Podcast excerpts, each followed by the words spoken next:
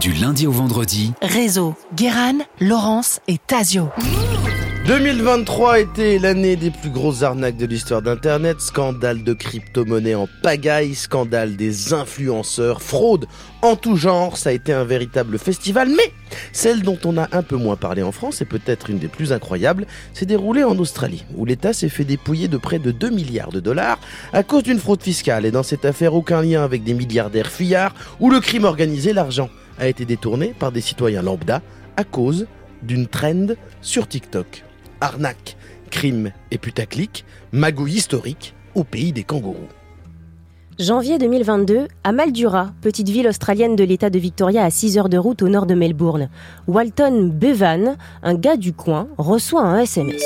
Salut mon pote, eh, si ta femme elle a toujours son numéro d'auto-entrepreneur, faut lui dire que j'ai trouvé un truc pour se faire 20 000 dollars tous les mois.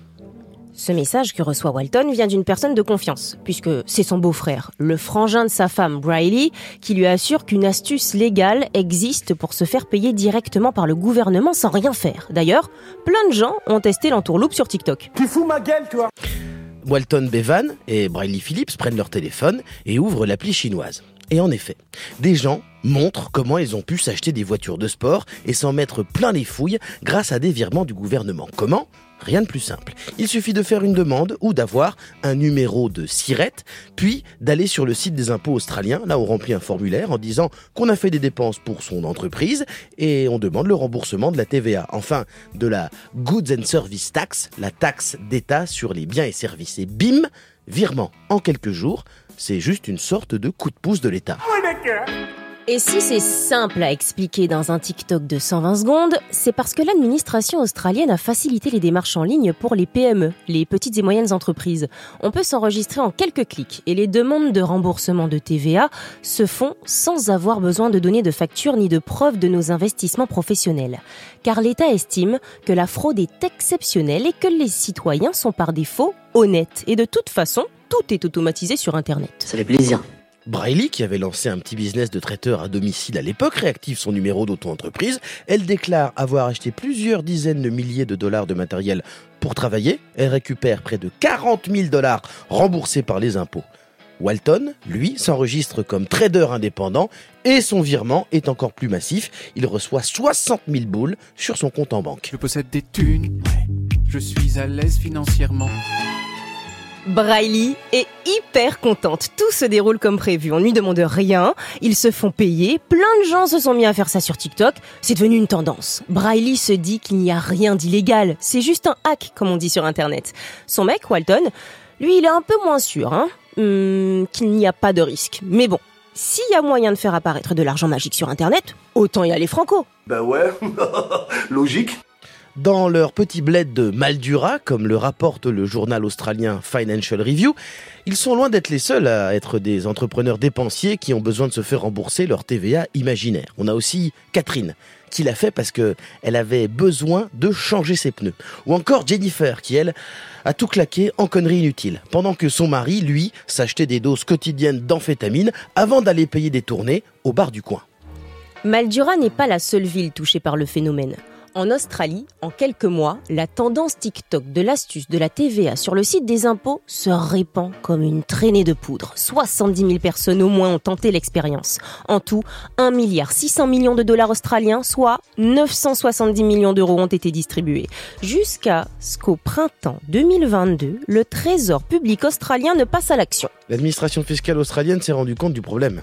Mais l'enquête a mis du temps. Premièrement, vu l'ampleur de la fraude, il a fallu mobiliser des centaines d'inspecteurs des impôts partout dans le pays, qui est très grand. Et surtout, quand on parle de détournement de milliards, on s'attend à tomber sur une mafia, du crime organisé, des réseaux sophistiqués de détournement pas sur monsieur et madame Duchemol qui s'est pris pour Elon Musk après avoir maté un TikTok.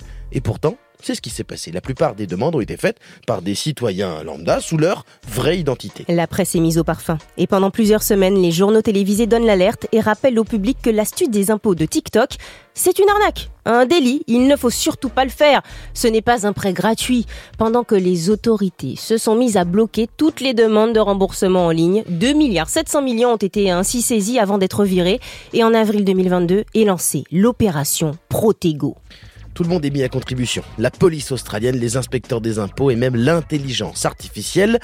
Qui a permis de regrouper le nom des fraudeurs par région. Puis en juin 2022, c'est l'opération coup de filet à Maldura. En une journée, Briley, Walton, Catherine ont été arrêtés avec des dizaines d'autres et les raids de la police ont été déployés partout en Australie.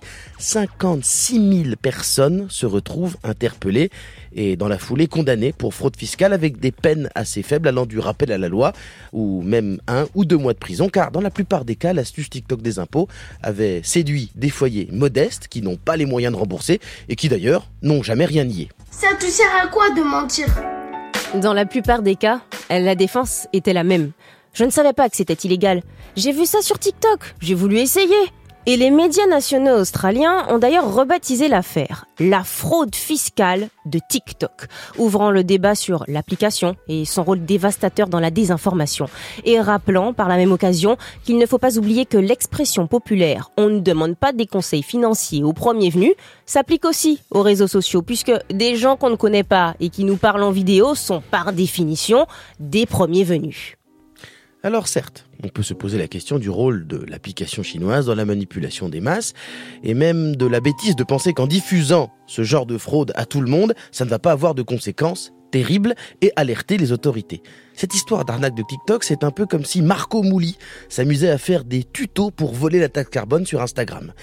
Mais ce que le journal l'Australian Financial Review note aussi, c'est l'incroyable naïveté des autorités australiennes et les défauts du tout informatique de l'administration. Ils ont transformé le trésor public en distributeur de billets automatiques. Dans ces cas-là, il ne faut pas s'étonner que ceux qui ont du mal à boucler leur fin de mois, eh bien, ils se permettent d'aller retirer. Réseau.